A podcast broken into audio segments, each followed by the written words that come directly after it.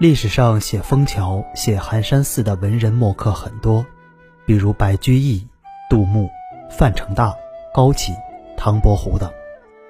他们虽都是文学大家，但他们的作品却都没有张继的《枫桥夜泊》名气大、流传度广。不仅在国内，据说在日本、朝鲜、东南亚流传度都很高，尤其是在日本，多年被编入教科书，真可谓家喻户晓，人尽皆知。《枫桥夜泊》，张继。月落乌啼，霜满天，江枫渔火。对愁眠，姑苏城外寒山寺，夜半钟声到客船。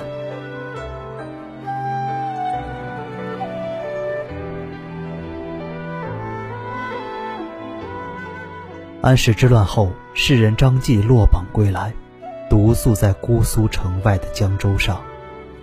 社会的动荡，前途的黯淡，羁旅的孤寂，触发了他浓浓的愁思。一首千古横绝之作，就此诞生。在那个深秋的夜晚，诗人的小船独自停泊在江边。他仰望天空，看着天上那一轮冷月，缓缓落下。耳中听到的。则是那乌鸦的叫声，那声音在寂静的夜空中回荡着，凄厉的回荡着。正是秋霜满天的季节，江面上愈发寒冷，让人愈加难以入眠。在这漫漫长夜中，只有江边若隐若现的枫树。以及远处渔船上如豆的灯火，这更增添了诗人的忧思和寂寥。在这样的夜晚，凄冷的不只是这江边夜景，更是诗人愁惨不堪的心境。正当诗人愁肠百结之时，远处突然传来寺院敲钟的声音。那钟声，一声一声，从远处传来，缓慢而悠扬。它打破了夜的沉寂，它预示着黎明的到来。那钟声，一声一声，在这个不眠之夜，从姑苏城外的寒山寺上空飘来，又飘向远方。这钟声仿佛不是敲击在钟上，而是敲击在诗人，甚至是敲击在我们的心上，激荡着我们那久已沉睡的心灵，那久已迷失在红尘的心灵。而在那灵魂深处，好像有个声音在问：我们到底在追求什么？我们到底想要什么？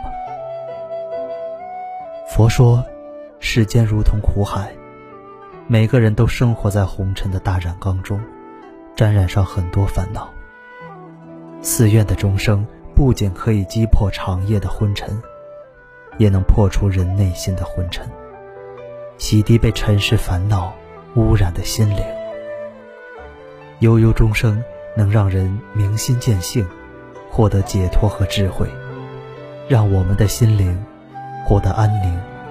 和快乐，在这个到处充斥着名与利的红尘，只有内心回归安宁，而不忘初心，方得始终。我认为，这才是今天的我们对这首诗的感知和领悟，这也是这首诗的真谛和精髓。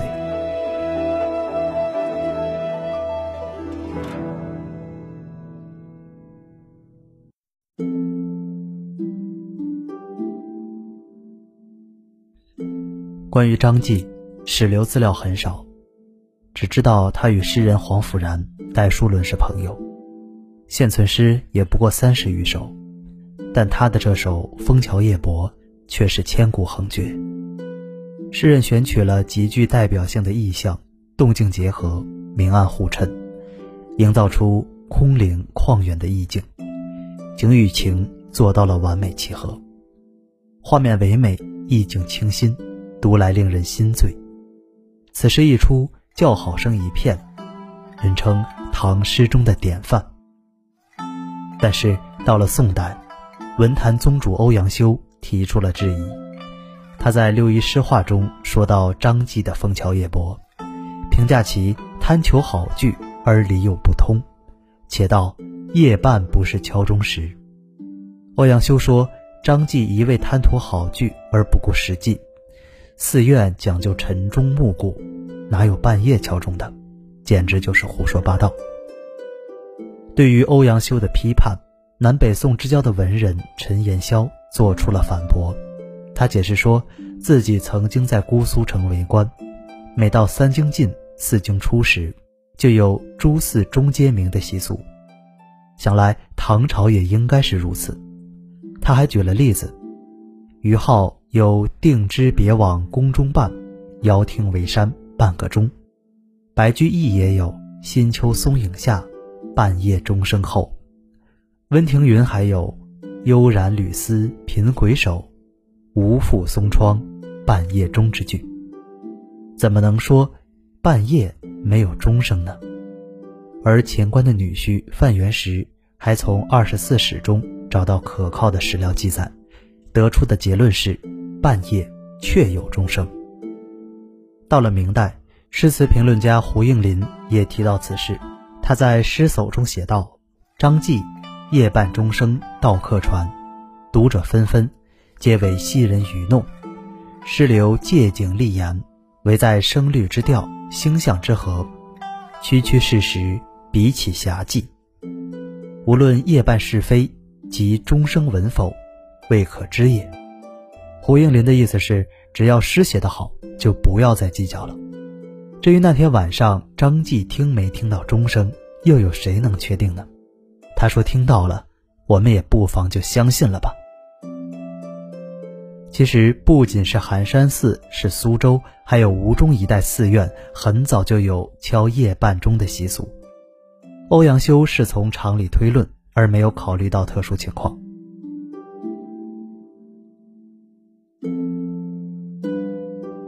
唐代是诗的王朝，好诗可谓不计其数。但是张继的《枫桥夜泊》无疑是最好的唐诗之一。无论是王昌龄的《出塞》，还是杜甫的《登高》，与之相比，《枫桥夜泊》都毫不逊色。千百年来，那寒山寺的夜半钟声一直回荡在国人的心上。张继的《枫桥夜泊》，一首。足以冠绝古今，诗不在多，而在精。